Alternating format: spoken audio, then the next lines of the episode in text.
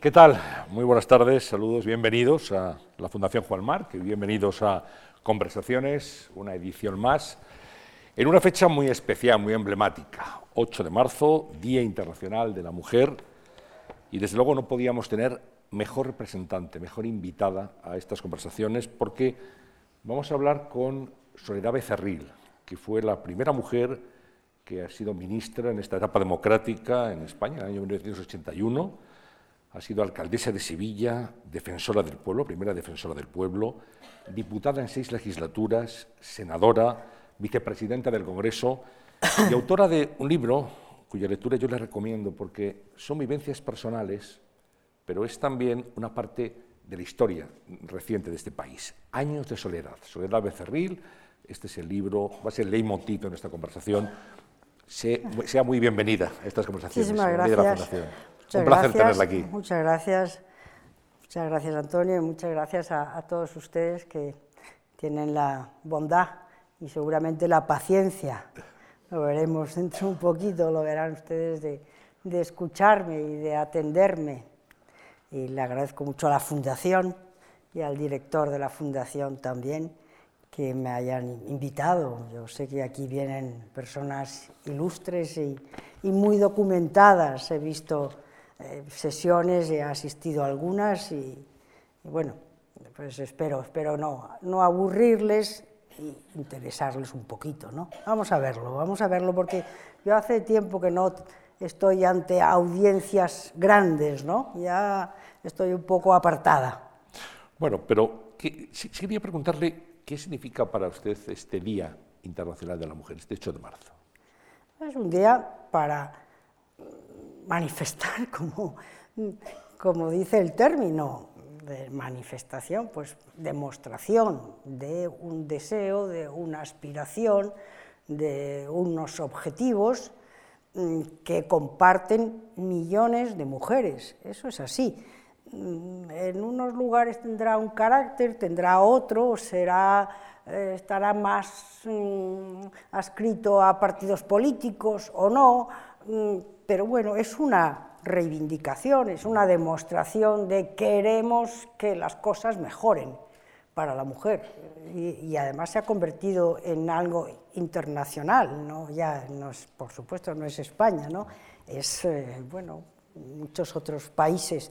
Ahora, estaría muy bien que esto también llegara a, países donde la situación, porque nosotros tenemos motivos de queja, seguramente hablaremos. Hay motivos todavía salariales, de diferencias, etcétera, etcétera, de imposibilidad de conciliar o dificultad para una madre de familia mm, conciliar con un trabajo profesional. Hay muchas dificultades, o unas cuantas. Pero bueno, pero es que, claro, si cogemos eh, Oriente Medio, si cogemos países africanos, si cogemos, bueno, es que claro, es que, es que van tapadas, es que están obligadas a ir tapadas las mujeres, ¿no? Es que ahora parece que en algún país pueden llegar a conducir las mujeres, ¿no? Y es noticia. y es noticia. Entonces, nosotros nos miramos mucho en Occidente y en las democracias y manifestamos lo que nos falta o lo que les falta, yo no me puedo quejar, pero en fin, lo que falta a muchas mujeres, pero en el mundo queda muchísimo, queda muchísimo por hacer y por denunciar también. Yo me acuerdo muchas veces, porque seguí el tema, seguramente algunas personas lo han seguido también, de esta chica africana Asia Bibi, ¿no? Bueno, mm, yo ahora le he perdido la pista los últimos meses, pero de juicio en juicio, de juicio en juicio, iba a ser lapidada, era condenada a la lapidación, y qué pocas, qué pocas manifestaciones hemos hecho en defensa de esta mujer y de otras muchas, ¿no? ¿Usted personalmente, eh, Soledad, se ha sentido discriminada en alguna ocasión por el hecho de ser mujer? No, yo no pero yo no soy un buen ejemplo porque en esta materia, porque he tenido mucha suerte, no, no, no me quejo, no me puedo quejar. Cuando yo era defensora y al defensor, como ustedes saben, lo que llegan son quejas a la institución del defensor, lo que llega son quejas, así se denomina, en la casa y, entonces pues estábamos llenos de quejas todos los días, cientos, miles, época de crisis, año 2012, 2013, 2014. Y yo decía de cuando en cuando, me preguntaban periodistas, ¿y qué tal está usted aquí? ¿Qué? Digo, bueno, yo aquí la única que no se puede quejar soy yo. Y, y es verdad, yo no me puedo quejar porque he tenido la posibilidad de de hacer algo que quería, que era participar en la vida pública, tiene la posibilidad de ir a la universidad cuando no muchas mujeres, sí algunas y muy notables, pero no eran mayoría, ni muchísimo menos en las facultades entonces. Mm, he podido hacerlo, podido viajar, he podido estudiar idiomas, he podido, he podido, he podido, he podido. Yo no me puedo quejar. ¿Hay o ha habido mucho machismo en la política en este país? Los años en los que yo he estado en, la política, hasta el 2000, yo me fui mm, en el 2011, lo dejé, no, no lo he visto, no, no, no. Cuando yo llegué al Congreso en el año 77, que esto es como la prehistoria, claro, en el año 77, éramos en un Congreso de 350 329 hombres y 21 mujeres. Pero he tenido, claro, en aquellos momentos, y luego a lo largo de los años, incluso el otro día he hablado con varias de mis antiguas compañeras, colegas, y nunca, yo creo que no sentimos, no, no, fuimos discriminadas. Yo tenía, bueno, había unas varias abogadas, había varias economistas, trabajaron en las comisiones que les parecieron más adecuadas para, sus conocimientos, para sus saberes, y yo entonces no, no, no, fuimos. Lo que pasa que el número 21 ya demostraba que, es que era muy difícil llegar ahí, era imposible, que, no, que la mujer no participaba en la vida pública, ¿no? seguramente nos, nos, queda, seguro, nos queda mucho todavía por avanzar en este país, en la igualdad, mucho, muchísimo, pero cuando echamos la vista atrás a esa prehistoria de la que usted hablaba, entre comillas, año 77, cuando usted fue ministra en el 81, el cambio social en España en este sentido es muy notable. Es, es impresionante, muy llamativo. Hay algunos sociólogos, varios sociólogos, que afirman que el cambio desde el punto de vista sociológico más importante de estos 40 años de democracia ha sido el cambio en la situación y en la condición de la mujer. Eso son varios de ellos a los que he escuchado decir. Pero mm, es que en este momento, de acuerdo con la última encuesta de población activa de hace pocos días, en este momento de las personas que están trabajando, de las personas, como dice la encuesta, de los activos, el 45,5 son mujeres. Y, repito las palabras del informe, y los activos con estudios superiores, el 52% de esos activos con estudios superiores son mujeres. Estos son datos muy importantes. Conclusión de estos estudios, que dicen quienes saben mucho más que yo, hay que seguir, hay que seguir avanzando, entre otras cosas, porque, bueno, porque mm, estamos en un 14% de desempleo, hemos mejorado bastante en estos últimos años, porque hemos pasado de un 24% a un 14%, pero claro, las cifras de desempleo son altísimas, así que un 14% es muchísimo. Claro que lo del 22 es una cosa atroz. Y para seguir progresando es necesario, es menester, como dirían en Sevilla, es menester que sigan incorporándose mujeres al, mercado laboral, al, al, mundo, al campo laboral. ¿no?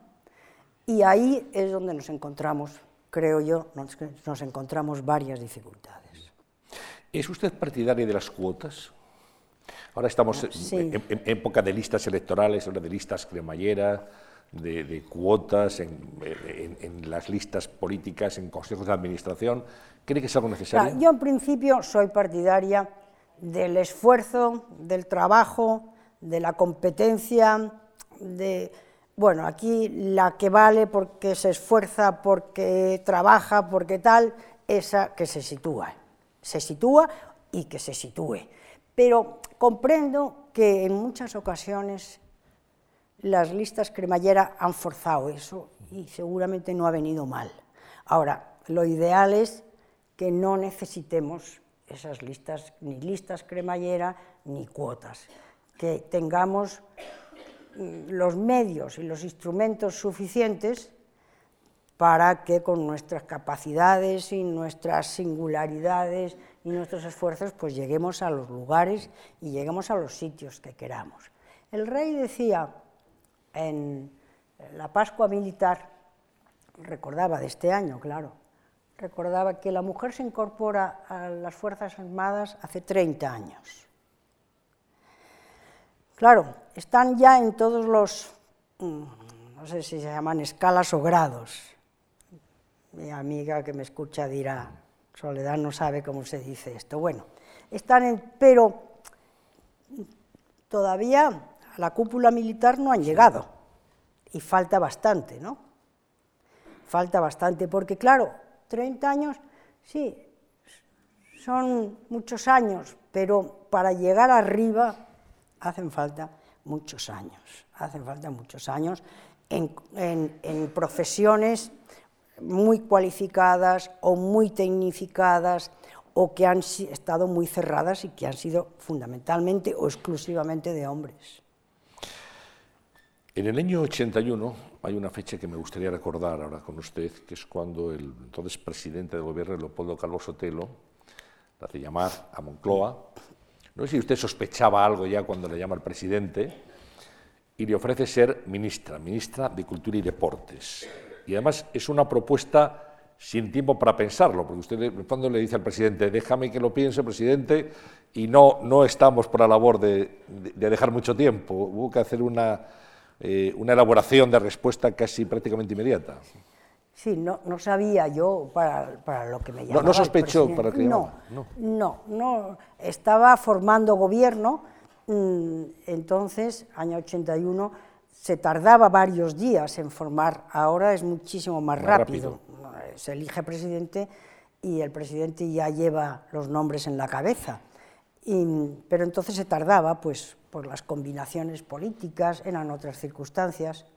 La UCD también era una, venía de una coalición, con lo cual había que pensarse mucho, supongo, eh, a quién se llevaba al gobierno, ¿no? Y yo no tenía ni idea. Mm, y me quedé, claro, me quedé muy sorprendida y pedí ingenuamente tiempo, como en los partidos, ¿no? Tiempo para pensarlo. Y el presidente se quedó mirándome y, diciendo, pero esto, esto es sí o no, ya está. Claro, bueno, y me dieron como unos minutos. Unos minutos, salí, salí, salí del despacho del presidente y estaban dos asesores, amigos, que luego se hicieron amigos, yo me hice amiga de ellos, mm, eh, uno Luis Sánchez Merlo, me parece, y alguno más, y claro, que, bueno, ¿esto cómo es tal? Y me dijeron, no, no, no, tienes que decidir, tienes que resolver, tienes tres minutos, nada, nada, nada.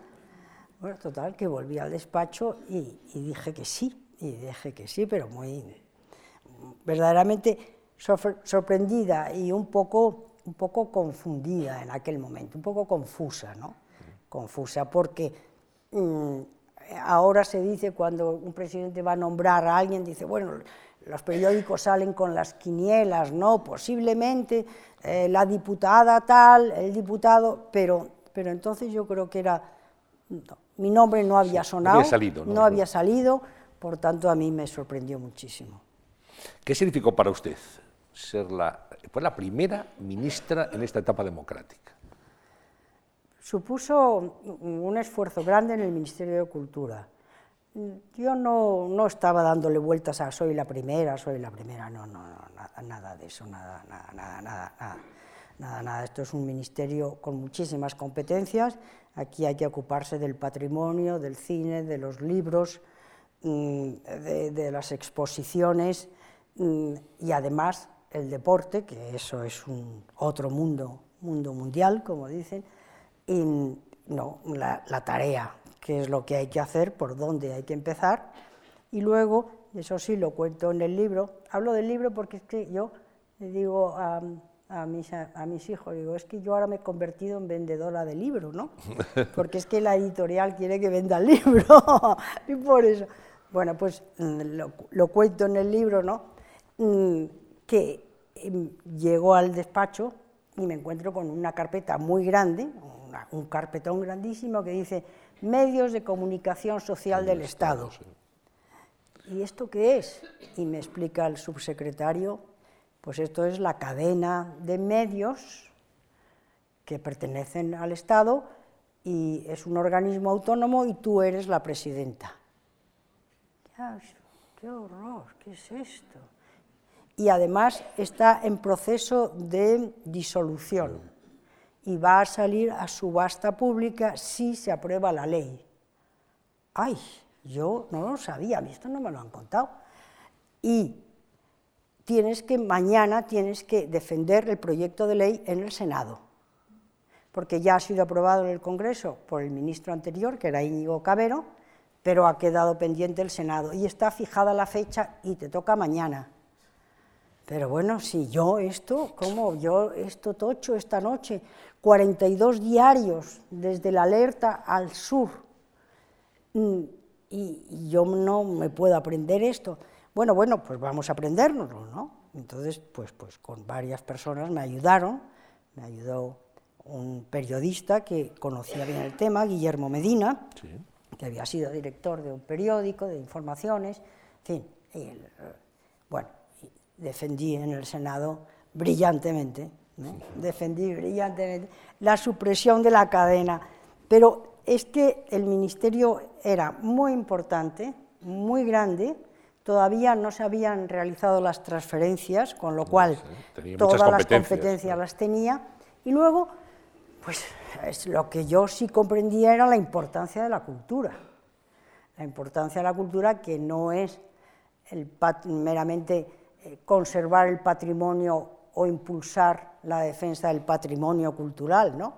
sino que es un medio de cohesión en la sociedad, que es un, un instrumento que permite la convivencia, la comprensión, la convivencia.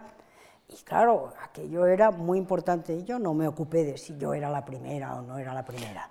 Eso... No, pero se lo digo porque se puso todo el foco mediático sobre usted. eso, es cierto. Eso sí. Tuvo que hacer todo eso que nos ha contado, además un enorme foco encima, porque claro, era la novedad, sin duda. Era la novedad. Era la novedad y eso lo sufría Pilar, que era la jefa de prensa y el gabinete de prensa y, y las, como me llamó Forges a las personas que trabajaban en mi alrededor, que eran mujeres, las gabinetas las gabinetas lo sufrieron porque, claro, la prensa nos perseguía, las cadenas de televisión españolas, eh, americanas, canadienses, japonesas nos perseguían también, perseguían a mis hijos, mm, vamos, perseguían en el sentido de que buscaban por todo, querían que los niños salieran a hacerse fotos y hacer alguna gracia, cosas que yo digo, cuento por ahí que hoy mm, a los hijos de los altos cargos y de las ministras, pues no sabemos y muy bien mm, quiénes son y a qué colegio van y dónde están, porque ya está muy claro o bastante claro y se deslinda qué es la vida privada de un alto cargo y la vida pública y sus responsabilidades públicas. Y entonces esto estaba más confuso todavía, ¿no? Y sobre todo mm, pues aquello de ser la primera mujer que salga y que salgan los niños, ¿no? Y los niños, pues había que sacarlos a rastras porque los niños no querían, bueno, bueno. Claro, incluso usted cuenta en el libro como algo que, bueno, que es una anécdota, pero que también tiene su significado, y es como hay un interés de los medios por su propio atuendo personal, porque nadie se fijaba en los trajes de los ministros, que eran todos azules o grises, pero sí en cómo iba vestida la nueva ministra. ¿eh? Eso, eso, eso ya también ha cambiado mucho, afortunadamente, sí, eso llamaba, llamaba mucho la atención, vamos, sí, llamaba la atención, se describía, ¿no?, cómo iba, tal, y, y también me dio algunos, bueno, pequeños disgustos, no, no eran muy grandes, porque yo tampoco me había preocupado mucho de aquello, ¿no? Eh, y bueno, pues con la ropa que yo tenía, la ropa habitual, y parece que alguna de ellas, pues que me presenté en un acto público con un traje que no debía, porque era, debía haber ido vestida de negro y fui vestida de rojo, ¿no? Algo así, ¿no? Bueno, pero claro, es que mm, ya estábamos en otros, en otros momentos y mm, yo no tenía esa experiencia, tampoco me la habían contado otras personas. Y bueno, ya han pasado muchos años de democracia y ya tenemos mucha capacidad de análisis y de saber qué conviene, qué no conviene, pero eran momentos distintos. Sí, eh, em, el jefe de la oposición entonces era Felipe González, del mm. Partido Socialista, y llegó a decir, quiero recordar, eh, del gobierno nuevo no hay nada interesante, salvo el nombramiento de Soledad Becerril. Bueno, fue, fue, muy, fue generoso, fue cariñoso y generoso, sí, dijo palabras amables. También hubo algunas menos amables, por tanto yo recuerdo las amables. Sí, la de ¿eh? Felipe González.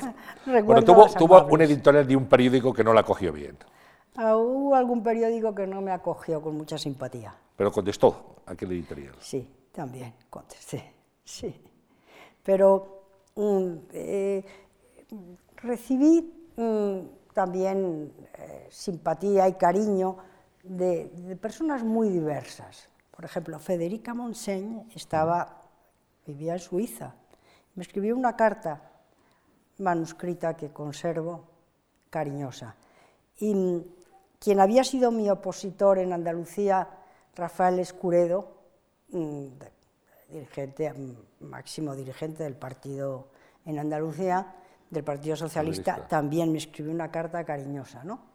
Y desde ahí hasta recuerdo carta también del gremio de panaderos de Barcelona. Es decir, mucha gente, bueno, universidades, profesores, doctores, asociaciones, tal, no.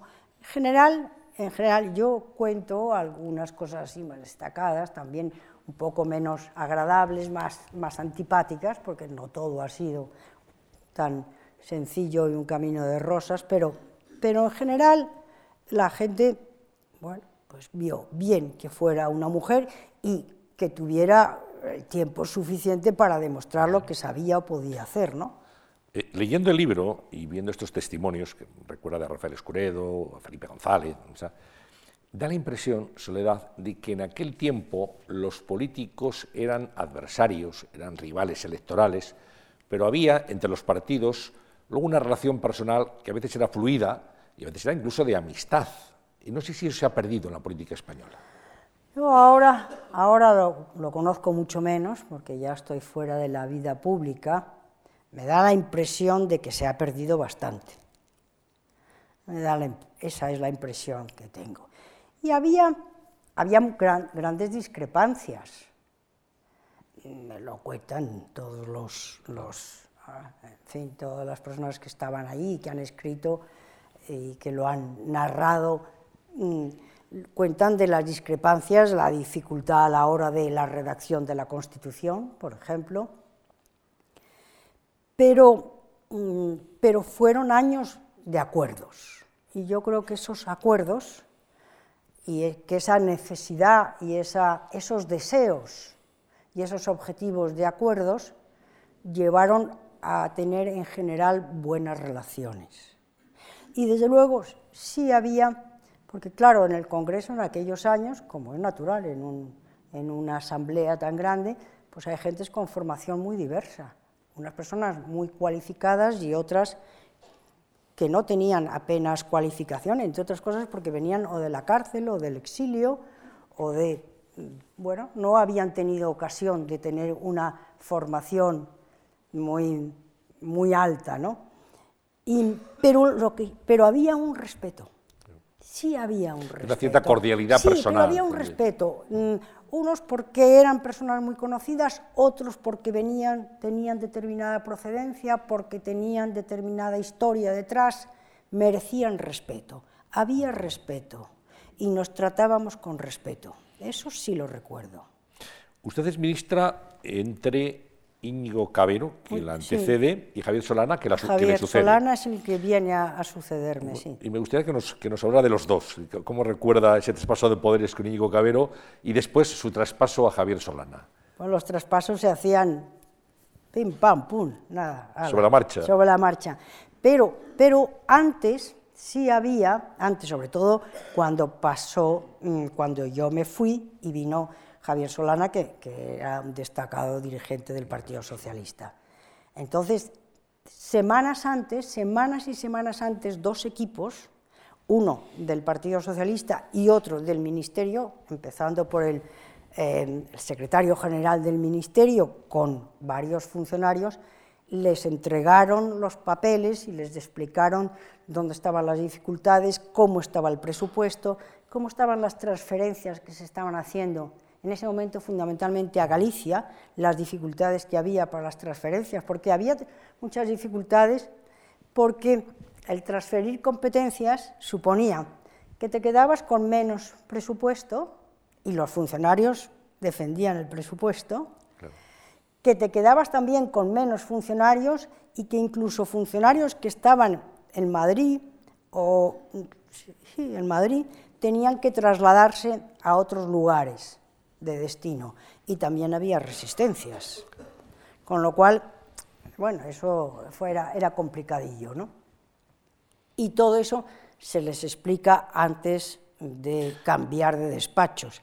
Y luego ya el cambio de despachos o la llegada del nuevo ministro, pues nada, cuestión de, eh, te explico en diez minutos lo que está encima de la mesa, pero ya los equipos saben y tu gente con la que tú llegas saben cuál es la situación del ministerio. ¿no? Es Salvador Clotas, quiero recordar, quien está dirigiendo ese traspaso de poderes por parte del Partido Socialista y el equipo del ministerio. Y el equipo del ministerio. ¿Con Javier Solana tuvo después relación?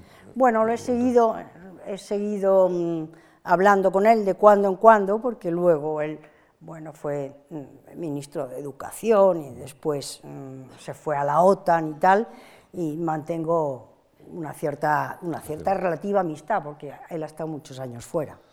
¿Y con Íñigo Cabero cómo fue la relación? Bueno, Íñigo Cabero era, era el hombre bueno, con una sólida formación, desde luego, y el hombre bondadoso y afable por excelencia. ¿no? Y a Íñigo todo le parecía bien. Y me dio muchos abrazos y muchas enhorabuenas y no me contó nada. Bueno, pero mucho cariño sí. Mucho, cariño. sí. Bueno, con quien tiene usted algún problema de relación en el ministerio es con Javier Tusell. Lo cuenta en el libro. Sí. Que Javier Tusell no, admite que sea usted la ministra, no, le, no lo entiende. ¿Qué ocurre ahí? Él falleció hace, hace ya Algunos años. unos años y yo nunca dudé de la capacidad y del conocimiento del profesor, porque era un, era un profesor de, historia de la Universidad, la Complutense, yo nunca dudé de, sus conocimientos porque eran abrumadores, había publicado muchos libros, varios libros, y, era un hombre además con una capacidad de gestión que se veía por la prensa y los medios de comunicación grande. Pero yo creo que no le gustó, así sencillamente no le gustó que yo llegara, que yo fuera la ministra. Es que no le gustó.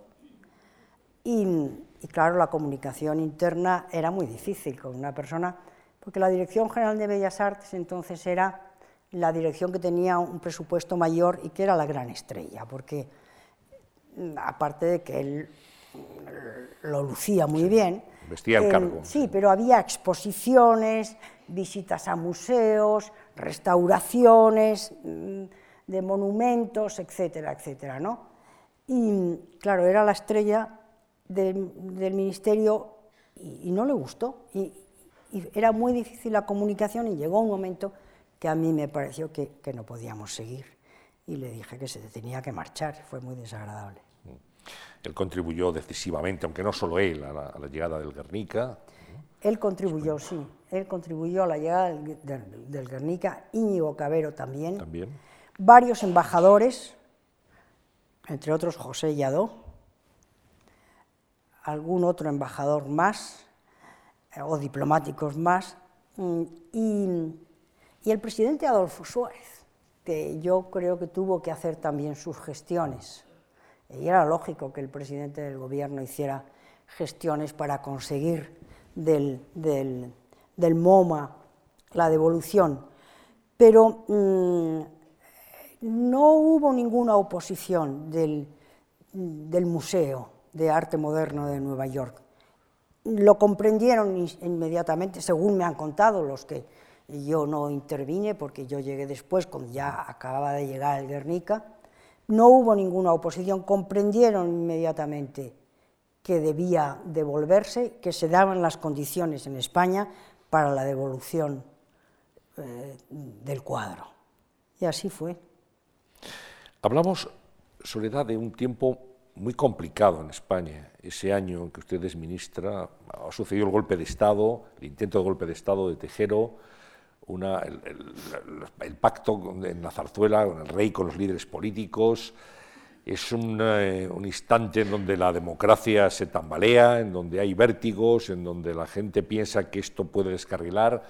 Y aquel gobierno de Calvo Sotelo, el que se ha hecho yo creo poca justicia histórica, tuvo también un efecto balsámico en tranquilizar, en atemperar y en posibilitar también la llegada del Partido Socialista que estaba anunciada realmente. Sí, venía, venía siendo anunciada, se, veía venir, ¿no? Se veía venir. Mm. Eh, cuando se convocan las elecciones, me parece que es el mes de agosto. El 28 de agosto, concretamente. El 28 de agosto se convocan las elecciones. El ministro del Interior, mm, que era Rosón, yo iba a ser candidata por Sevilla, que había sido siempre candidata por Sevilla, y yo iba a ir, no sé si ya estaba organizado o no, pero de número dos como candidata por Sevilla y de número uno era García Ñoveros, que era ministro de Hacienda. Y me acuerdo que en una parte en el Consejo de Ministros nos dice Rosón, con voz así muy grave, ni a Ñoveros ni tú salís diputados nos quedamos planchados. Por lo menos yo, ¿no? No sé si el ministro de Hacienda, pero yo me quedé planchada. Y efectivamente, no salimos diputados. Ya tenía, tenía encuestas el ministro del Interior. El ministro del Interior, los ministros del Interior que en general deben saber cosas que los demás no sabemos. Ah. Pero tiempo convulso, un tiempo complicado, ¿verdad? Tiempo complicado porque, eh, bueno, porque ¿cuándo acaba la transición? pues eh, unos dicen que cuando ya se produce la alternancia y llega el Partido Socialista. Otros dicen que no, que todavía durante tiempo con el Partido Socialista en el gobierno sigue el tránsito, ¿no? Y, y, el desmontar, porque esa transición lo que hace es desmontar todas las estructuras del antiguo régimen, que son muchas, que son muchas. Es que yo He hablado antes de los medios de comunicación, pero es que yo defiendo la ley para la supresión mediante una subasta, pero me voy del ministerio sin haber podido hacer la subasta, porque empiezan una serie de pleitos y de recursos que plantean eh, los propietarios de locales, eh, etcétera, etcétera, los propietarios de las maquinarias mm, contra esa ley y, Mm, bueno, y grandes abogados, grandes abogados del momento, pleitean contra la Administración, contra esa ley, ¿no? contra las, resoluciones de la ley o la, bueno, la, solución de la ley. Y mm, entonces, eh, eso tardó tiempo. Es decir, seguíamos, esos años seguíamos desmontando estructuras anteriores. Claro, mm, pues eh, se tardó, se tardó un tiempo. Esa subasta la hizo Javier Solana al final. Esa subasta al final la, hizo Javier Solana. pasó, tiempo. Pasó, tiempo, sí.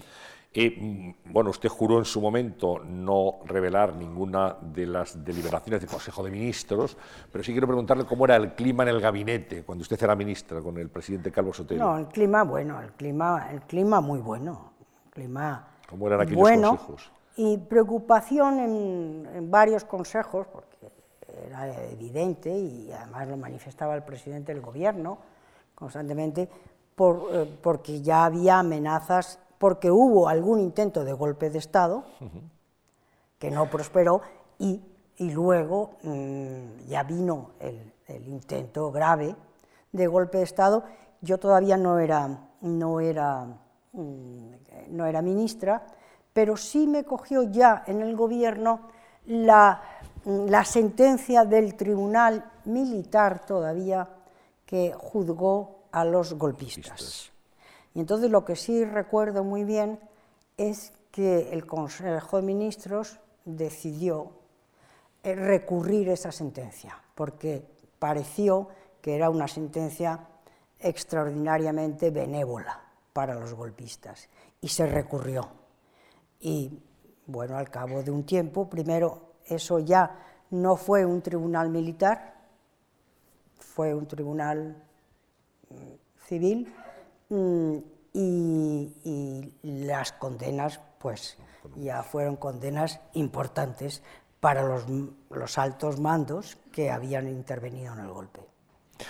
Como ministra, usted entregó el premio Cervantes a Octavio Paz, en Alcalá de Henares. Sí, exactamente, sí, sí, lo recuerdo muy bien. El premio Cervantes porque, de aquel año. Sí, sí, porque, porque además de magnífico escritor, y con grandísima reputación además, era una persona encantadora, él y su mujer también, Mary Jo, ¿sí? a la que luego he visto en alguna ocasión, sí, un, un gran escritor y un gran, un gran mexicano, ¿no? Y un gran demócrata también. Sin duda una figura señera en el mundo de las letras sí, en español, letras, y luego ya siendo ministra, el, el jurado que, que, ya pertenece a su época como ministra, se le concede a Luis Rosales. El, se le concedió el premio a Rosales, el premio sí, Cervantes. sí, el premio Cervantes, que data el premio Cervantes es anterior a la democracia, anterior al año 77, que son las primeras elecciones, ya, yo creo que data del año 1975 el premio Cervantes, pero fue una muy buena iniciativa, ¿no? que ha seguido, ha seguido, ha seguido, y mm, intercala mm, a autores mm, españoles o iberoamericanos, ¿no? pero es una iniciativa ya antigua. Seguro que uno de los momentos más emotivos, pienso, ¿no? como ministra, fue la visita a Luis Buñuel en México. Ah, sí, sí, sí, sí, sí, me acuerdo. Todo entonces está- estaba cargado de simbolismo, claro. Todo, sí, Luis Buñuel. Y luego en la Embajada de España también, me acuerdo que el embajador que se llamaba Peña, Eduardo Peña, en- organizó una reunión con españoles y estaba invitada, como invitada muy especial, la viuda de don Manuel Azaña. Sí, la recuerdo. Dolores, Dolores. Sí. Y, y la visita a Buñuel, pues también. Sí, no- nos recibió en una terraza. Una terraza con una indumentaria y con un atrezzo, dirían, muy peculiar. Había allí en la terraza una sombrilla, unas sillas de plástico, bueno, como era él. Como era ¿no? Buñuel, ¿no? Como era él, como era él, sí. Entonces era todo, decía que estaba cargado de simbolismo, de gestos, de, de reconciliación Sí. y de incorporación a, a la vida, a la normalización de la vida española de figuras que habían sido muy importantes en el mundo de la cultura. Sí, Mm, hemos visto estos días alguna foto antigua del rey don Juan Carlos y de la reina Sofía, Sofía, sí. mm, saludando también A la viuda de Azaña. a la viuda de Azaña en el año 78. es el me primer parece, viaje que hacen los reyes a México. es el primer viaje, sí. Y Y, el rey- saludan Exacto. muy especialmente a la viuda de Azaña. Sí, sí. sí. El rey tiene interés Sí. en saludar a Dolores Rivas Sí. Y es ella la que dice, cuando le dicen, eh, Su Majestad quiere saludar, quiere venir a saludar a su casa. Dice, no, no, voy yo a la embajada a saludar al rey. Y hay una foto muy bonita del rey. Fue un momento también tremendamente emotivo, sin duda. Sí, sí, ahí está el embajador de España en la foto, en el momento. Mm. Yo quería preguntarle por una personalidad política y cultural también, que ha fallecido hace muy pocas fechas, que es José Pedro Pérez Llorca. Fue portavoz parlamentario de UCD, fue ministro, eh, ministro de Exteriores, ocupó luego otros ministerios. Y, sí, varias, varias carteras. varias, varias, carteras, porque era un hombre al que el presidente Suárez utilizó muchos frentes, un hombre tremendamente culto, políglota, con un conocimiento jurídico de todas las cortes, con un conocimiento jurídico mm, realmente notable. Y sé que tenía buena relación con él porque eran ustedes un grupo de liberales ilustrados en, el gobierno. Me gustaría que nos hablara de la figura de, de José Pedro Pérez Llorca.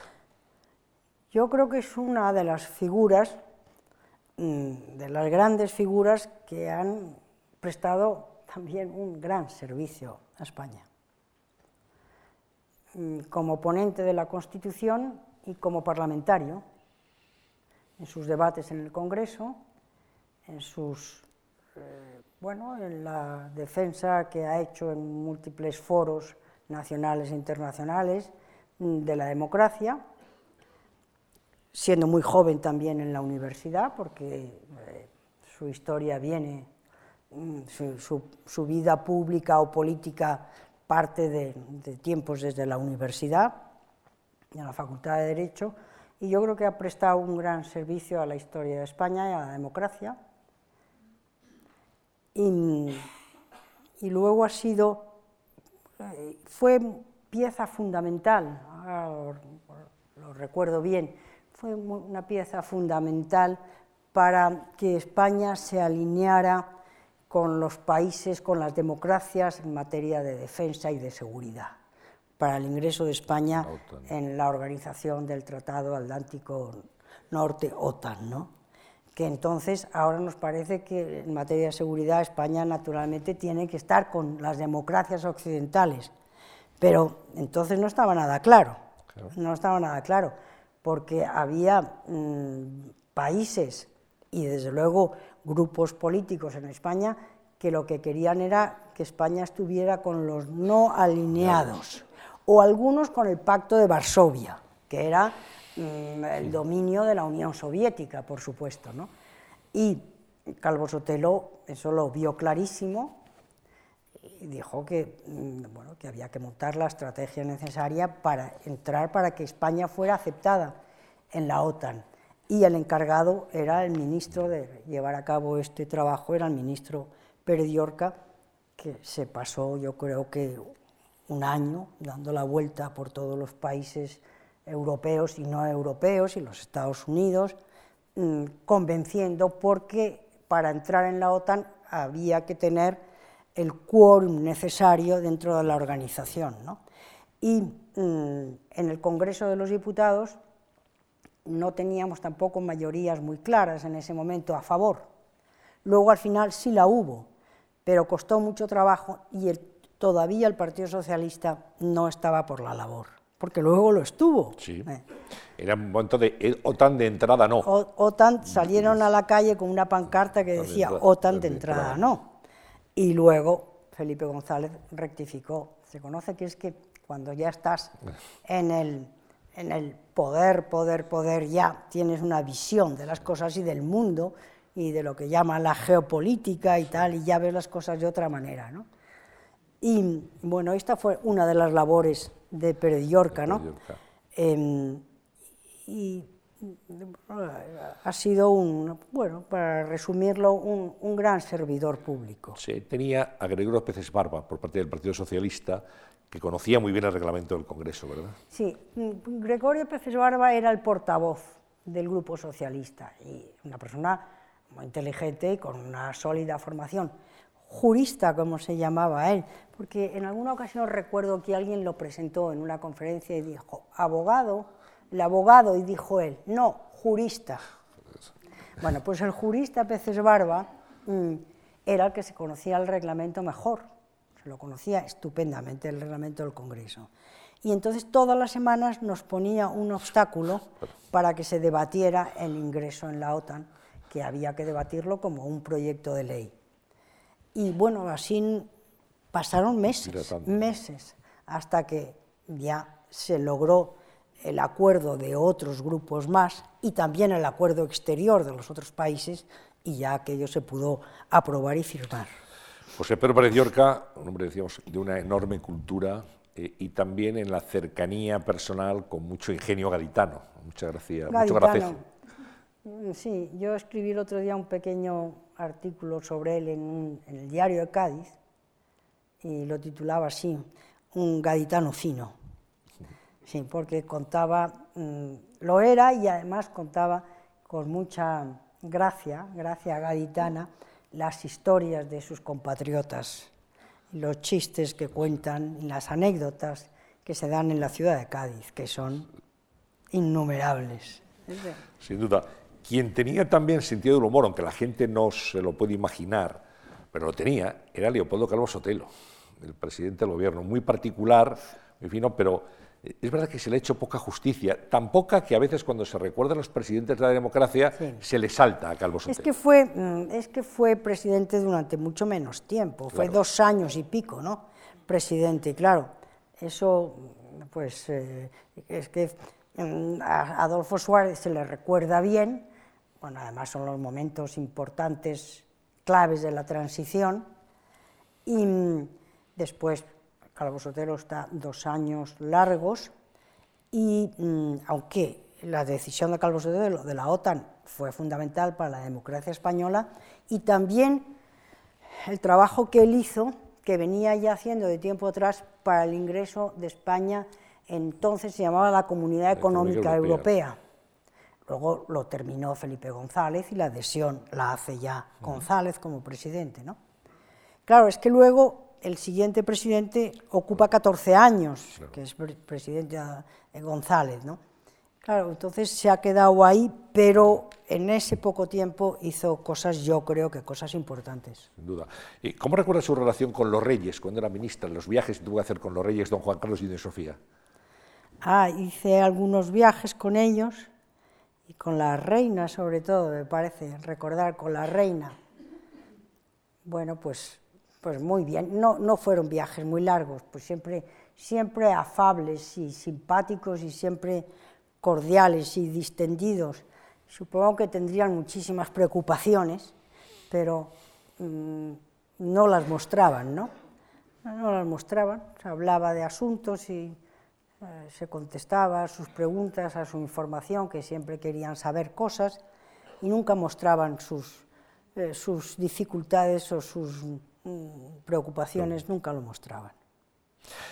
Y ha pasado de puntillas por un aspecto que decía que pertenecía al mundo mundial y que quisiera yo detenerme ahí, que es el deporte, porque si el expediente de los periódicos que formaban parte de la cadena de medios de comunicación social del Estado era, digamos, una patata caliente, el deporte era un campo también que tenía su complejidad.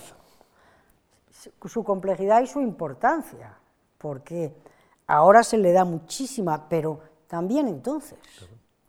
También, también, ya el fútbol y otros deportes, pero especialmente el, mundial, el mundial de fútbol, el mundial de fútbol, sí, sí. Yo mm, recuerdo que eh, yo creo que fue la primera persona de fuera del ministerio que recibí, fue a Saporta. Raimundo Saporta. A Raimundo Saporta, que era el encargado del mundial el responsable del Mundial de Fútbol. Y, fue la primera persona a la que recibí, porque me dijeron, las personas del ministerio, dijeron, no, es que no, es que es importantísimo, es que esto es, que esto es, esto es importantísimo, es, que es lo que hay que hacer de inmediato. Y, y, llegó Raimundo Saporta, ¿no? Claro, yo no sabía nada del Mundial de Fútbol, pero bueno, que transcurrió pacíficamente, que era muy importante, que no hubiera problemas de seguridad, ante tantísimo desplazamiento.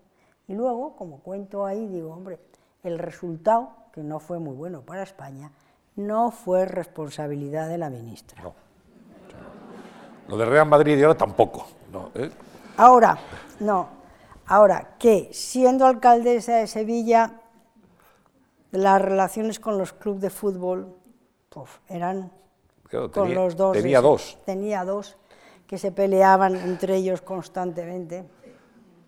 ¿Y usted no podía mostrar preferencias por ninguno? Sí. Yo no mostraba preferencias por ninguno. ¿Pero de qué equipo es usted? Ahora, ahora No, ya no, de ninguno, de Que ninguno. ya ha pasado, No, eso ya ha pasado. No, no, de ¿Más ninguno. del Sevilla De o del De Betis? ninguno. Yo lo que quería era que pagaran los impuestos.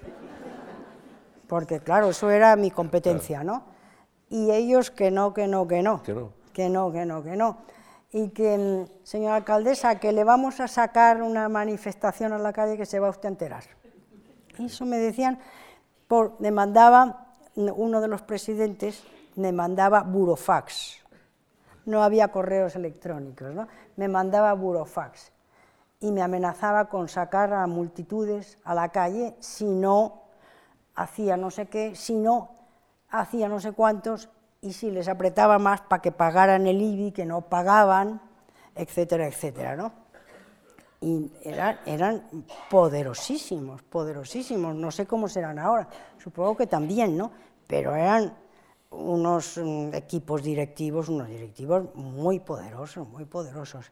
Uno de ellos, em, con ocasión de que ganaron tal copa y tal, mm, se empeñó en que el autobús con todo el equipo iba a ir a Jesús del Gran Poder, a la Basílica de Jesús del Gran Poder, iba a ir por el centro de Sevilla por la zona peatonal, en autobús.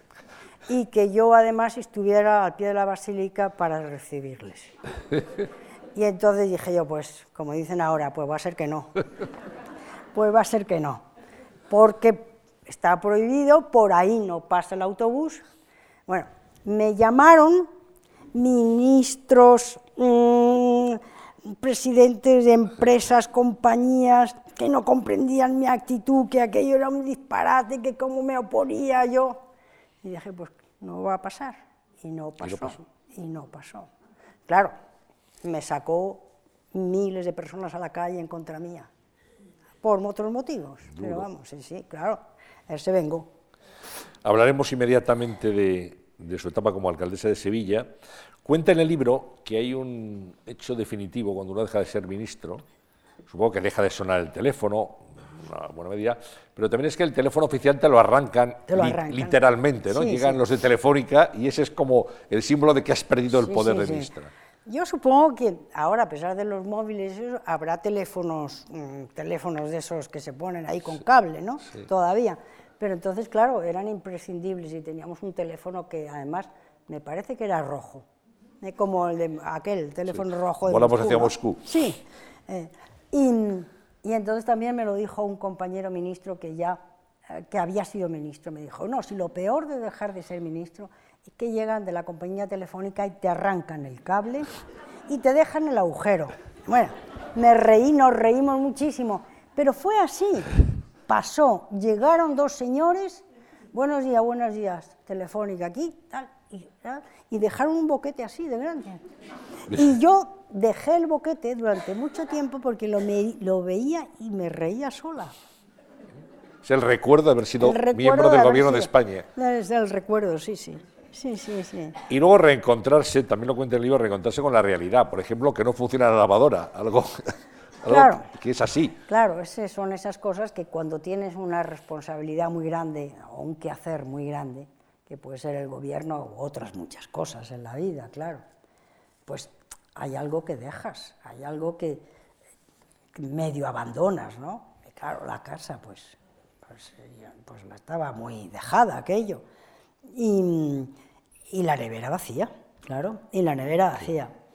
Y debo decir, yo lo he pensado muchas veces porque supongo que también les pasará a otras ministras, también a los ministros, pero qué duda cabe que más a las mujeres porque, bueno, por temas que sabemos, que, mm, que cuando luego una vuelve a casa, bueno, tienes el pesar de, a lo mejor de que te han echado o de que has perdido las elecciones o que lo que sea, ¿no? Pero que no es agradable ni mucho menos. Pero la vuelta a casa tiene su cosa buena también, ¿no? De decir, bueno, aquí está mi familia, aquí están los míos, aquí debo estar y aquí mm, he estado ausente durante un tiempo. yo no, no me entristeció. No digo que me alegré porque haber perdido las elecciones, pero me alegré de la vuelta, ¿no? Me alegré.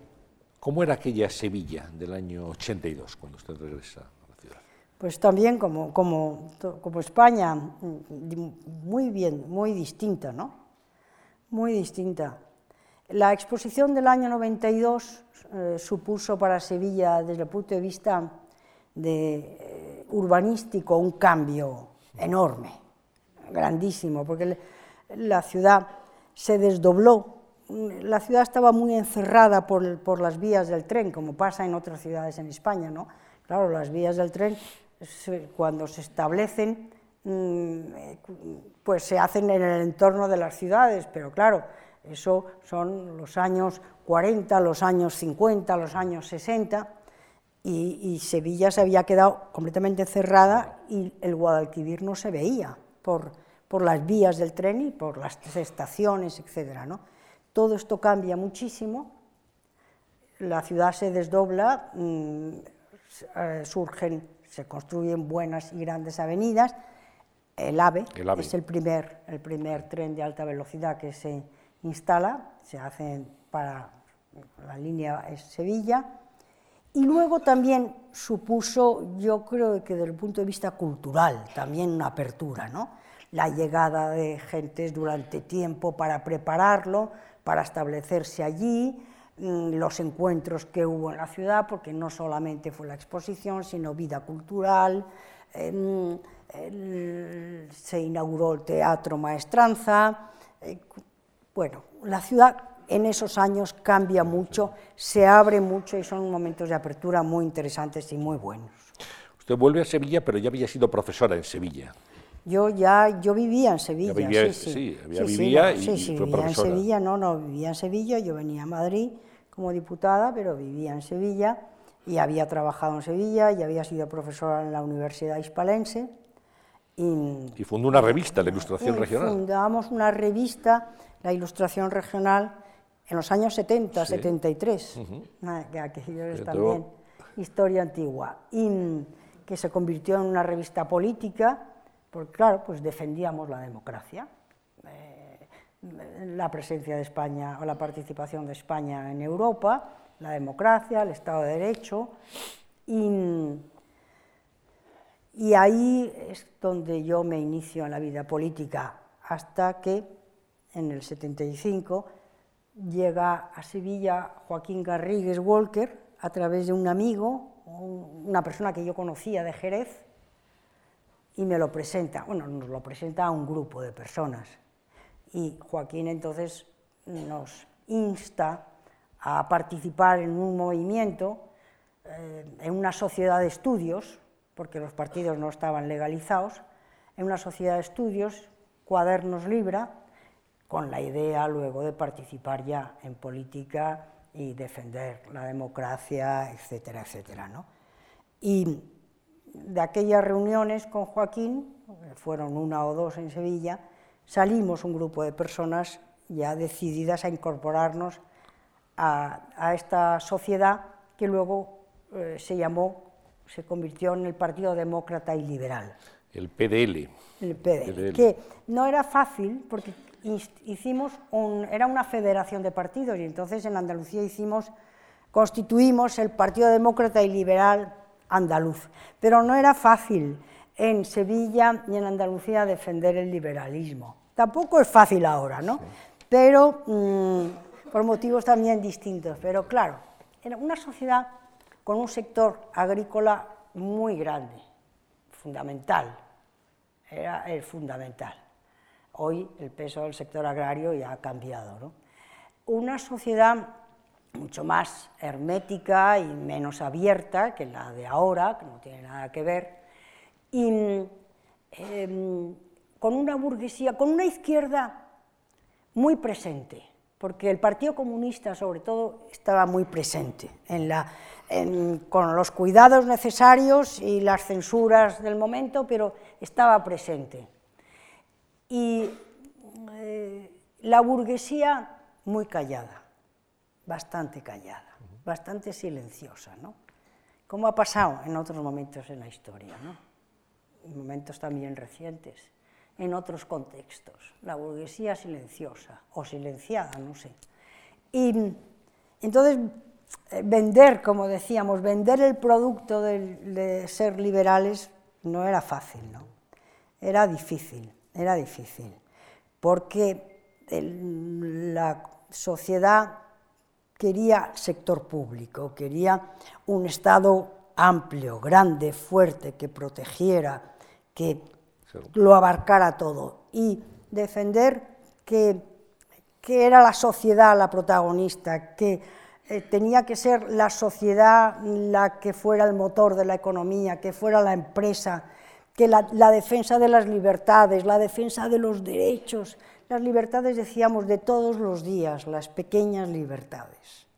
Eso no fue fácil de vender ese producto, que luego con el tiempo también pasó a ser de dominio público y que todos los partidos políticos eh, hablaban de ello. ¿no? Ahora todo el mundo se, tilda de liberal. Yo le preguntaría... Bueno, todos no. ¿eh? ¿dónde, está, ¿Dónde está el liberalismo ahora? No lo sé, pero desde luego lo que sé es dónde no está. ¿Dónde no está? Bueno, en los populismos no está el liberalismo. En los movimientos populistas no está el liberalismo. En los movimientos nacionalistas no está el liberalismo. Porque eh, si hablamos de nacionalismo, el nacionalismo es, todo lo contrario. Es, es, encerrar, es cerrar, es poner límites, es poner fronteras, es considerarse que hay grupos que son eh, mejores que otros que deben dominar más que otros. El, nacionalismo es una vuelta a tiempos pasados. Y por otro lado, el, populismo eh, no confía nada en una iniciativa, la iniciativa eh, individual, ni es muy partidario de las libertades. El populismo mm, eh, propugna un Estado muy fuerte, con unos gobiernos muy fuertes que lo abarcan todo, que lo dominan todo y que incluso llegan al campo de la justicia. Y ya lo hemos escuchado en España y fuera de España, ¿no? que, quieren, no, no, esto de la independencia del Poder Judicial, ¿eso qué es? No, no, no, no, eso no, eso no va con los populismos. ¿no? Por eso, ideas liberales sí las hay, muy extendidas, y en varios partidos, son varios grupos y tal, pero no en todos. Y en Europa no en todos. Pero fíjese que, no le digo que se pronuncie, pero hemos escuchado en las últimas semanas hablar de liberalismo al Partido Popular, a Ciudadanos y a Pedro Sánchez, a los tres. Bueno, todos pueden tener sus dosis de, de o sea, que, digamos que, se reclama liberalismo. Sí, todos tienen sus dosis de liberalismo. Claro, bueno, unos más y otros menos, pero, pero mm, sí, se reclaman y lo, reclaman y lo reivindican. Pero en los extremos, y no sé si el nacionalismo también es un extremo, desde luego no está el, liberalismo, ni muchísimo menos. Hablaba de un liberal, un político liberal como Joaquín Garrigues Walker, que desapareció, falleció prematuramente. Nos hemos preguntado muchas veces qué hubiera sido eh, Joaquín Garrigues en la política española, porque era un hombre con, una, con un gran magnetismo personal, con una alta proyección y una personalidad muy carismática, sin duda, en la política de este país, de la pues transición. hubiera, seguro que hubiera influido, claro, todos estos son elucubraciones, ¿no? porque es que murió con, creo recordar, que con 47 años. Claro, es un momento en que uno en la vida puede hacer cosas importantes y si estás en la política y eres ministro y eres una persona destacada y brillante, em, pues, pues puedes hacer muchas cosas, ¿no? Seguramente algunas habrían sido distintas, yo no sé, no, no sé. Pero sí tenía un gran magnetismo personal, eso es verdad. sí, sí, y un em, magnetismo y una, eh, bueno, ironía. ironía. y una, Una, ironía muy, una cosa muy británica, ¿no? Muy británica de reírse mucho de sí y del entorno y del prójimo también. yo recuerdo cuando decía Joaquín Garrigues, si la gente supiera de lo que hablamos los viernes en los consejos de ministros, los aeropuertos estarían llenos. ¿no? esas salidas. sí, estuvimos en un meeting antes de las primeras elecciones, año 76 o así, en un meeting en Sevilla. Yo no sé cómo lo organizamos, fue un, disparate. Organizamos un meeting con Joaquín Garrigues en un barrio que era un barrio industrial de, trabajadores de, una industria textil. Y es el sitio que encontramos, eh, el Teatro del Cerro del Águila, se llamaba. Bueno, y, claro, el público no era muy partidario de nosotros en ese momento, ni, de Joaquín Garrigues. Y, y, él yo creo que se dio cuenta inmediatamente. Yo estaba horrorizada lo que podía pasar allí, ¿no? Y, y entonces, bueno, pues yo no sé cómo fue aquello que se fue ganando al público poco a poco. Y alguien le preguntó, porque eran preguntas del público, mm, Areiza era en ese momento ministro de Asuntos Exteriores, José María Areiza, y le preguntó, ¿usted qué piensa del ministro de Asuntos Exteriores? Y dijo, es mi suegro, de entrada. Y después, pues que vende una mercancía que no tiene. Bueno, ya aquello se fue tranquilizando y tal y cual, ¿no? salió al final entre aplausos. Yo creo que nadie nos votó luego, eso por supuesto, ¿no? Pero bueno, los aplausos sí los recibimos, ¿no? Se decía. Aparte de, lidiar con los presidentes del Betis y del Sevilla, ¿cómo fue su etapa como alcaldesa de, la ciudad? ¿Cómo la recuerda? Como muy buena etapa, muy buena etapa, porque... Una política muy distinta a la, que hay a la del Congreso, muy cercana a la ciudad. Pero es que al final, como han dicho personas eh, ilustradas, muy ilustradas, dicen, es que al final, incluso cuando se habla de política internacional, dicen, es que al final la política es local y acaba siendo local, porque afecta a todos, nos va afectando a todos, afecta a todos los vecinos al final, ¿no? De una población, de un pequeño pueblo, ¿no? Nos afecta a todos. Y yo guardo un recuerdo muy bueno, muy intenso, los años de vida pública más intensa, más, más. Una alcaldesa, un alcalde supongo que también, claro, mm, no tiene, no hay descanso, no hay descanso, porque la ciudad no, no duerme. En la ciudad hay gente por la noche que está trabajando y puede pasar un accidente, y puede haber una explosión de gas, y puede haber un accidente de tráfico, y puede haber un hecho Mm, grave. Yo, mm, bueno, recuerdo varios, ¿no? Y, y no, y no puede decir el alcalde, no, es que el alcalde está durmiendo. No, no, no, no, no. O es que hoy es domingo y no trabajo. No, no puede ser, no, eso no. Entonces, mm, la proximidad es total. La proximidad es que el vecino te aborda por la calle. Eh, para llegar a un ministro es imposible porque está en, una especie casi de búnker con un servicio de seguridad grandísimo, todos los eh, secretarios, secretarias, gabinetes, tal, tal, tal, tal, tal, escalinatas inmensas. Un alcalde.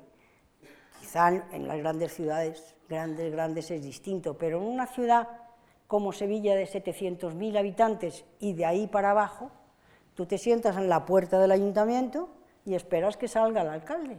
Y sale, y sale, y, yo cantidad de veces he despachado asuntos urgentes con vecinos que estaban esperándome en la puerta, a cualquier hora del día y de la tarde, y salías y en la escalinata, aquella grande del Ayuntamiento de Sevilla, pues había, pues recuerdo eso, por ejemplo, una vez, en el mes de julio, con un calor horrible, salía yo salía con dos personas y íbamos a comer.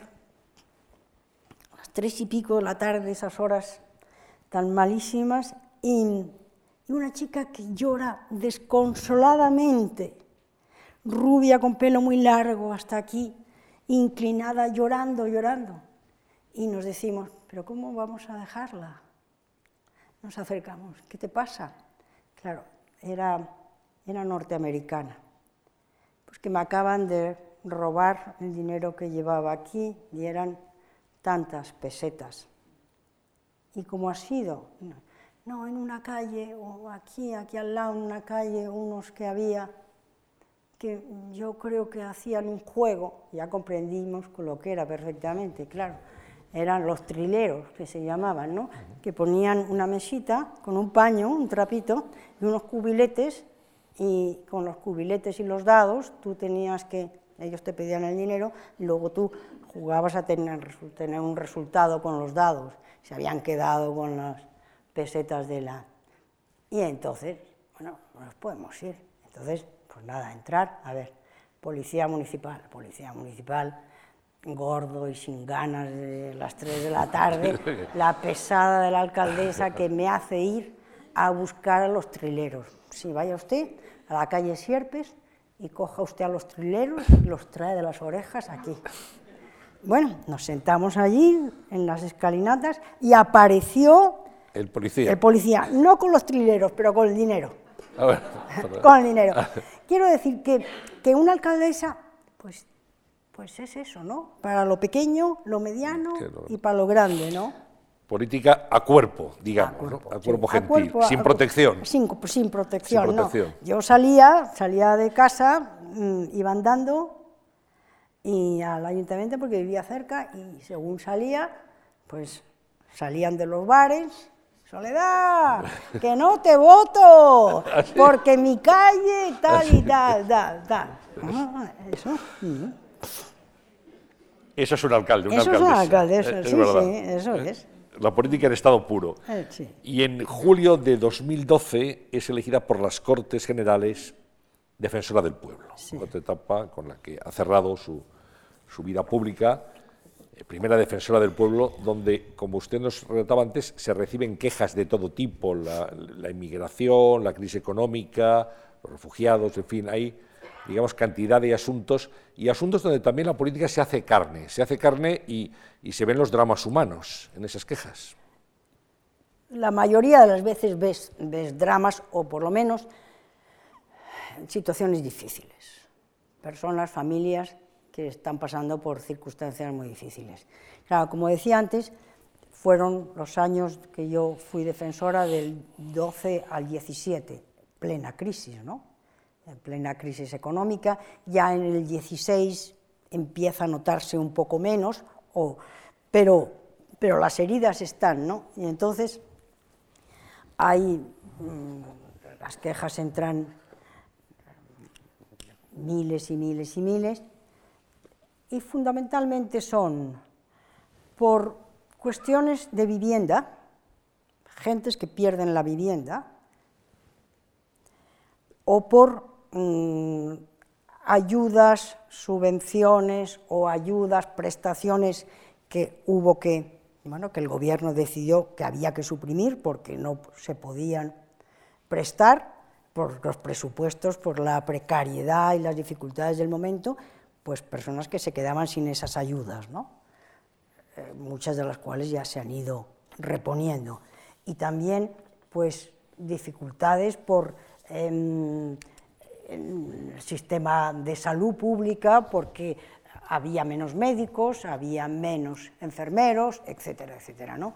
Entonces, mm, eran situaciones muy difíciles. Y luego también había un tema muy importante, que era el de las familias endeudadas, altamente endeudadas, con tal nivel de endeudamiento que era difícil que pudieran salir de esos niveles.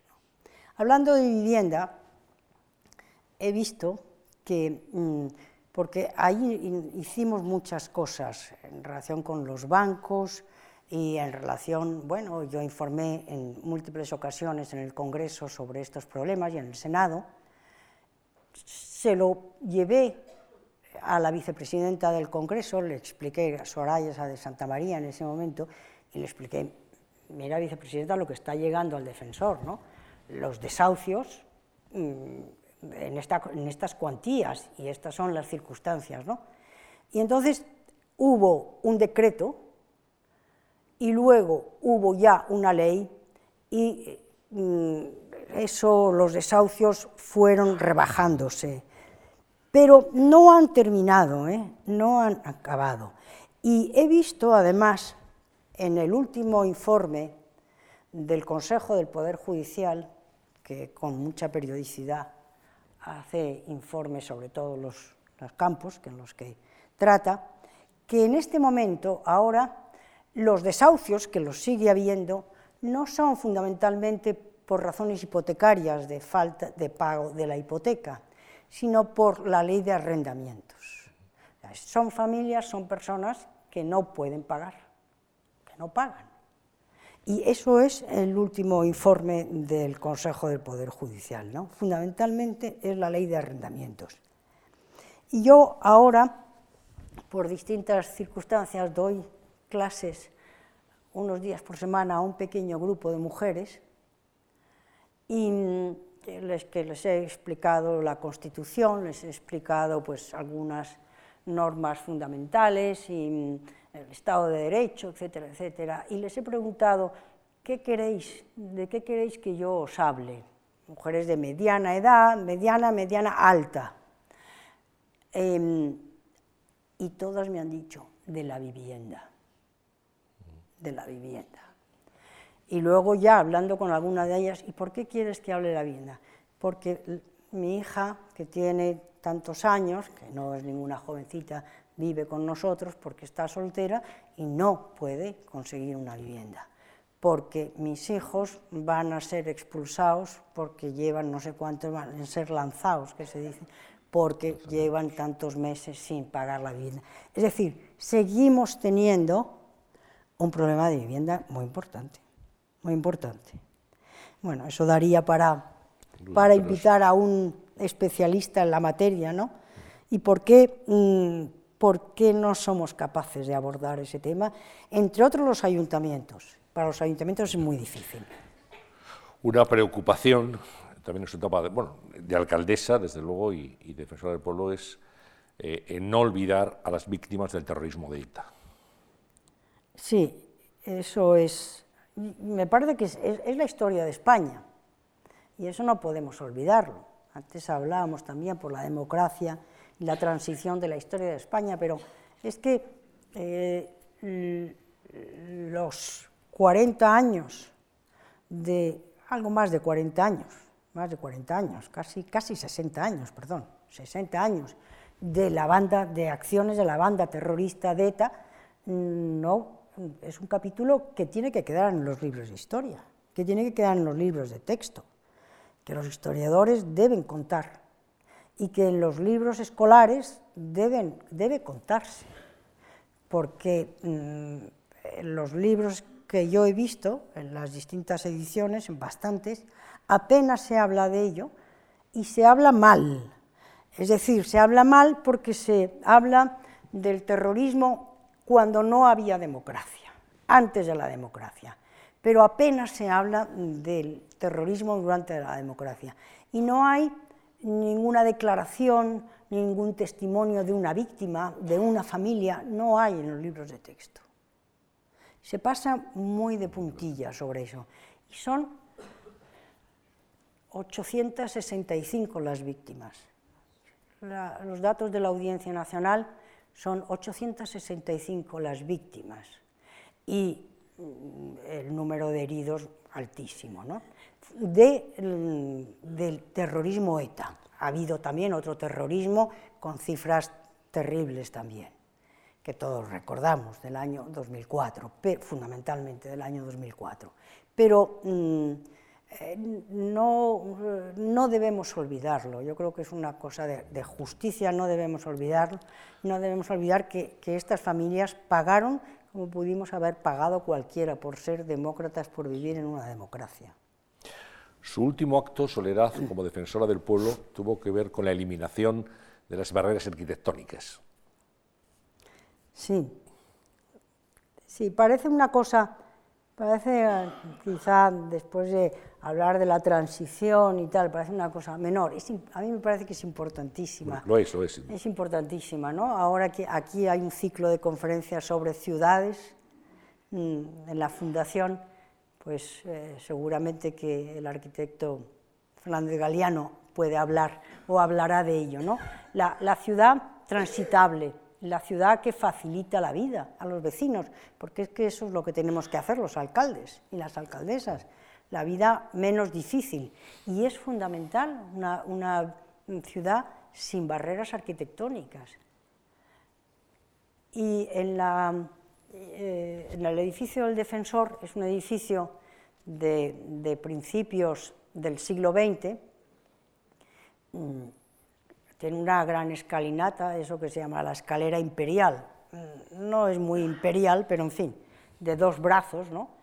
Y, y claro, llega uno ahí y, y, por dónde entra una persona con una muleta, con, un silla, con una silla de ruedas. Y yo lo, no hacía más que darle vueltas en la cabeza, pero, pero esto es una locura. Y había que entrar por una puertecita pequeña, lateral, por un pasillo angosto, en un medio sótano, subsótano. Y dije yo, pues yo no me voy sin cambiar esto, ¿no? Y la tecnología, hoy en día, que hace que estas cosas tan maravillosas, permitió hacer una plataforma, no muy grande, suficiente, que hace el mismo recorrido que la escalera, la plataforma hace así, así, así. ¿no? Y entonces, pues todos entramos por la misma puerta. Y en el 2017, en el mes de julio también, pone fin a su mandato y dice, hasta aquí hemos llegado. Dice, ya no sigo en la vida pública. Y así fue.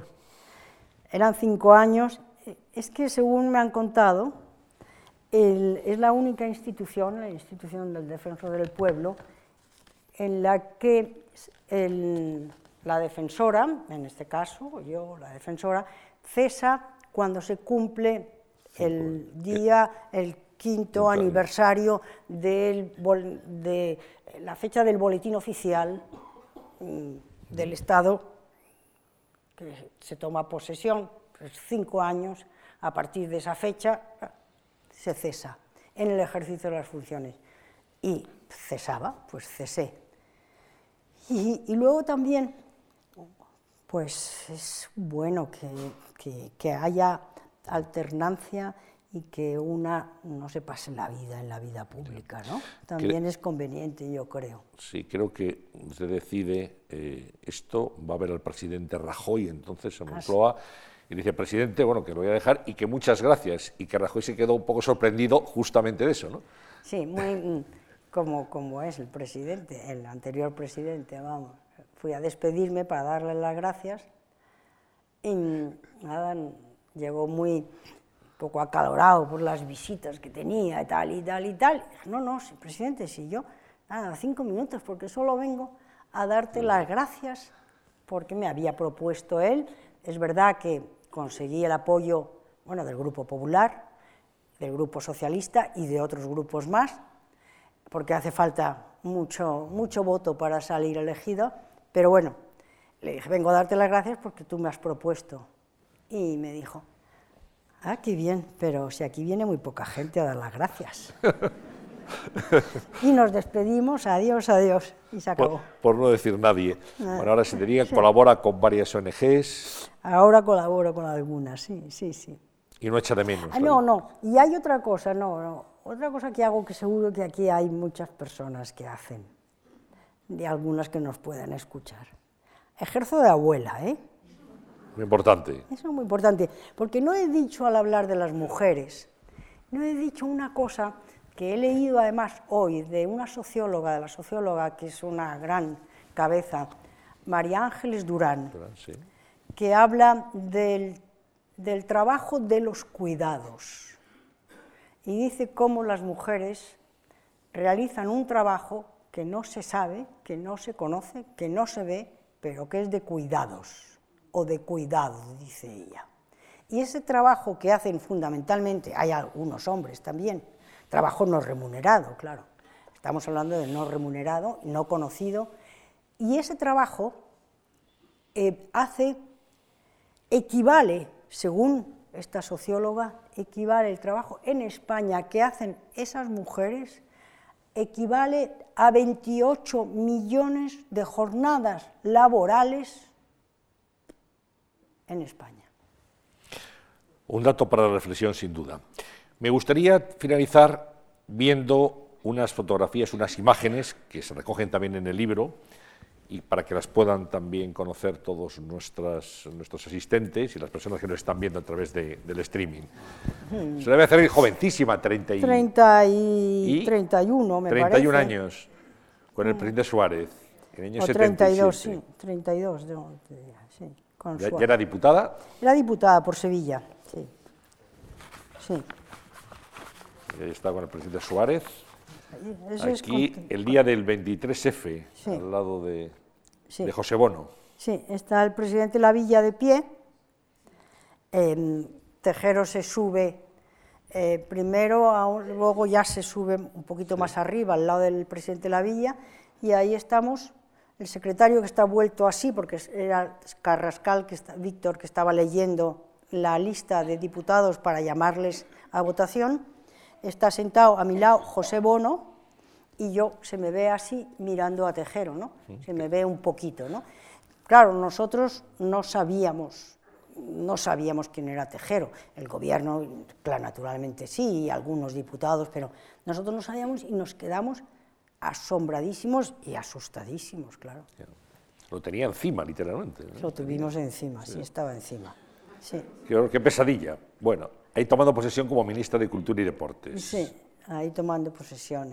Ahí está Calvo Sotelo y luego me parece que aquel es el Martín ministro Villa, Martín Villa. Martín sí. Villa. Sí. ¿Ves? de- Aquel día, Sí. ese- Va- vamos a recuperar la, la fotografía, sí. Díganos, ¿sí? no, es que en ese, ahí, en- ahí. eso, yo me presenté en, en la zarzuela con un traje que era, no era rojo, he dicho rojo, era fus, como dicen, fucsia, Fucsia. era fucsia, ¿no? Fucsia. Y, mm, y fui así porque era lo que yo tenía. Y entonces, pues luego alguien en algún medio de comunicación me criticó porque dijo que yo tenía que haber ido vestida de negro. Y es verdad que la reina estaba vestida de negro, pero luego he visto ya que las ministras ya no, no, ya van de no, otra no, manera. ya ya. no, no. Fue una avanzada, una avanzada. Sí. avanzada. Siguiente fotografía, Esa como alcaldesa. alcaldesa de Sevilla, ya, Sí, su despacho. esa es el despacho de la alcaldía de Sevilla, sí. Y aquí Ah, esto es una visita, siendo defensora, al, al campo de refugiados que está al lado de Amán, que se llama Saatari, que es una ciudad. 87.000, recuerdo 87.000 habitantes en este campo de refugiados, ¿no? Como una ciudad media española, una ciudad medio pequeña, media española, ¿no? Y, y ahí con... Y esta...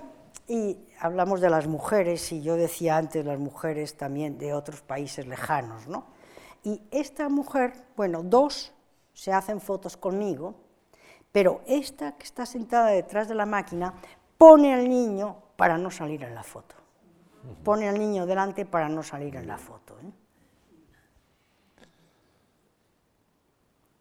Ahí esto es en el Congreso, claro. Em, como defensora, mm, pues yo presentaba los informes anuales, los presentaba aquí y luego iba al Senado a defenderlos. Iba con mucha frecuencia a la comisión, que hay una comisión del Defensor del Pueblo, pero luego ya el acto más, mm, más digamos, solemne o con la mayoría de los diputados es La en el presentación de- Pleno. del Sí, informe, el informe, anual. sí. Con el presidente Posadas en ese momento. Con Jesús Jesús, Posada. Posada, sí. sí. Ah, Y Bueno, fue... la plaza alcaldesa de Becerril. Sí, sí, era alcalde, mm, el que fue ministro de Interior, Juan Ignacio Zoido, y la corporación, además, yo creo que fue unánime, fueron muy cariñosos todos, me, mm, me puso una, una, En la calle. una, una plaza placa. en Sevilla. Sí, una Cuando me dijeron que me iban a poner una plaza, me alegré muchísimo, ¿no? Pero dije yo, a ver, a ver qué plaza, porque a ver dónde te mandan, ¿no? Y, y ha sido una plaza preciosa, porque es una plaza que está al lado de un jardín y es un sitio precioso, se lo he agradecido muchísimo. Debe de impresionar mucho, ¿no? Ver tu nombre dando Sí, sí, sí. sí. sentido a una plaza. Sí, sí, y ahí estoy con los nietos que cuando pasan por allí se hacen la foto debajo de la... La plaza de la abuela, La cartela de la abuela, sí, plaza sí. de la abuela. Sí, sí. Y el libro, Bueno. Años de Soledad. Y un título que, bueno, hace referencia no solamente a Soledad Becerril, que es la autora, sino a que fueron No. años en donde la política, pues, pues sí notaba esa ausencia, a veces, que tiene el político de apoyo, la soledad, la soledad del político, que- soledad. del que, toma decisiones. Sí, esto me lo dijo mi hermana, que está aquí entre el público, supongo que debajo de la silla metida en este momento. Eh, y me lo dijo porque me preguntó que cómo se iba a llamar, yo no, no tenía yo nombre. Y se quedó así pensando y dijo, años de soledad. Y, y es verdad, Mm, una está rodeada de mucha gente y yo tuve mucha suerte y los menciono a casi todos en el libro, ¿no? porque muchas personas a las que debo mucha gratitud y me prestaron muchos servicios y muchas mujeres entre ellas. Pero luego al final, en los momentos claves, en las decisiones, en las grandes responsabilidades, el sí o el no es tuyo. Y te encuentras, y, y hay momentos en que te encuentras sola. Yo sí lo recuerdo, así ha sido. Años de soledad. Soledad Becerril, hemos recordado... Bueno, hay que recordar, mm, debo decir que esta es una foto de cuando llegué al ministerio, que se conoce que el, autor, que era Yenes, me han contado mm, que, quiso venir a... porque Yenes pues hacía fotos en ese momento a personalidades y tal, y quiso venir a hacerme las fotos, ¿no? Y, yo me he encontrado con su hija luego y le digo, pero bueno, pero tu padre fue una maravilla, ¿no? Una maravilla, porque que viniera a hacerme esas fotos, unas fotos muy bonitas, claro, yo era muy joven y, y allí estaba, ¿no? Y creo que el archivo de Yenes ahora está ya en la Biblioteca Nacional, porque tiene fotos interesantes. Sí, sí, un gran fotógrafo, sin duda, histórico, histórico. Tenía su estudio en la Gran Vía. Pues llegamos hasta aquí. Si has sentido la soledad eh, de este tiempo, de este tiempo hoy, hoy hemos intentado compensarla con la presencia cálida de nuestros asistentes, de la gente que nos ha visto a través del streaming, a quien saludamos, y la gente que verá esta entrevista después, esta conversación, eh, a través del el archivo de vídeos de la Fundación Juan Marc. Ha sido todo un placer, de verdad, en este 8 de marzo, Día Internacional de la Mujer, contar con su testimonio, con sus vivencias, con su presencia y con muchas cosas interesantes que nos han iluminado y nos han enseñado más de nuestra historia más reciente. Así que muchísimas gracias, Orea Becerril. No, las gracias son mías, al público que, que, nos ha escuchado. Yo espero que haya podido interesar algo y al que nos vea en, los vídeos streaming y bueno, que algo les pueda traer a la memoria a algunos y a otros saber o conocer de, de tiempos de nuestro ayer, de nuestro ayer y de nuestro presente, porque tenemos muchos problemas, como ya han salido aquí, pero hemos logrado mucho los españoles, hemos logrado mucho en estos 40 años. Mucho. Sin, duda que sí. Muchas gracias. Muchas gracias a todos ustedes. Muchas gracias. Bueno, muchas gracias. Muchas gracias. Un placer.